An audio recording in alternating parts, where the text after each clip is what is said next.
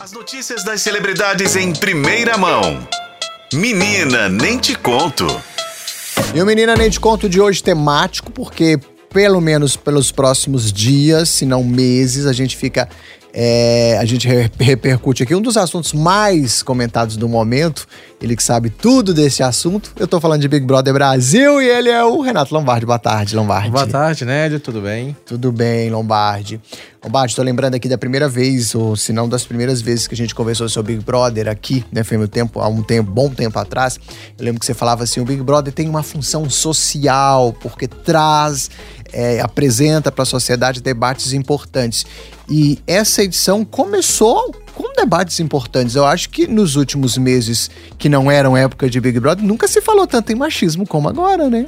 Pois é, Nélio. Voltou com o BBB 24, tá completando uma semana no ar, começando a segunda semana agora e de uma forma completamente rápida, acelerada. Porque nas outras edições é, tivemos debates importantes sobre assuntos importantes, mas não tão rápido, né? É. Acho que eu tô até com medo dessa edição ter queimado a largada. Acabar, né? Acabou, né? Não tem mais. É, de chegar tipo semana que vem, acabou, não tem mais assunto, não tem mais debate. Porque a questão do machismo, etarismo Sim. e da xenofobia. Ou seja, são vários preconceitos debatidos dentro do BBB nesses primeiros sete dias de confinamento, porque Muita coisa aconteceu nesses dias, tretas, falas preconceituosas, estreladas, ditas principalmente por duas pessoas, Sim. Rodriguinho e Nizam. A questão do machismo, do etarismo, muito direcionados para a Yasmin Brunet. É, eles falando sobre o corpo da Yasmin Brunet, falando sobre a idade dela, falando que ela já não é mais a mesma pela idade que ela tem, porque Yasmin tem 35 anos. É, falando que é, controlando o fato, comentando, criticando o fato do que, que ela tá comendo ou deixando de comer.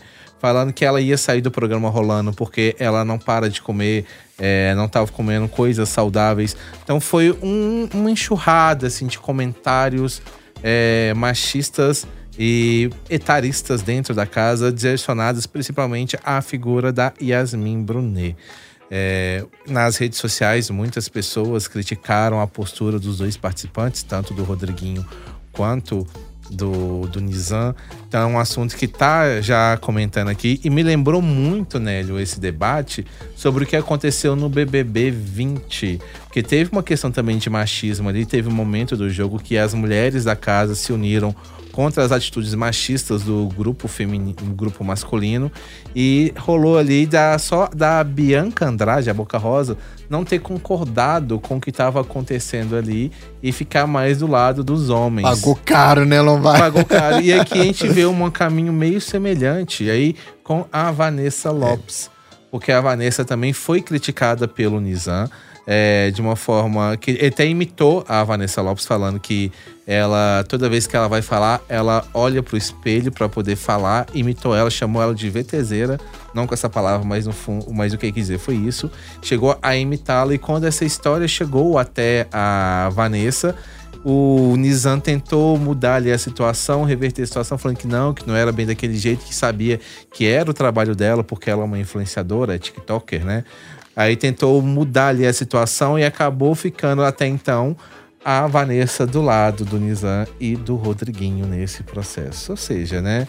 Acho que nós temos aí, são sete dias no total de 100. Muita coisa vai acontecer. Já estamos aí com o terceiro paredão formado. Beatriz, o Davi novamente na Berlinda e o Lucas Pisani. Então amanhã mais um participante vai sair. Então já serão três eliminações nesse começo de programa. Tanta coisa acontecendo, tantas brigas acontecendo, que está virando Big Barraco Brasil.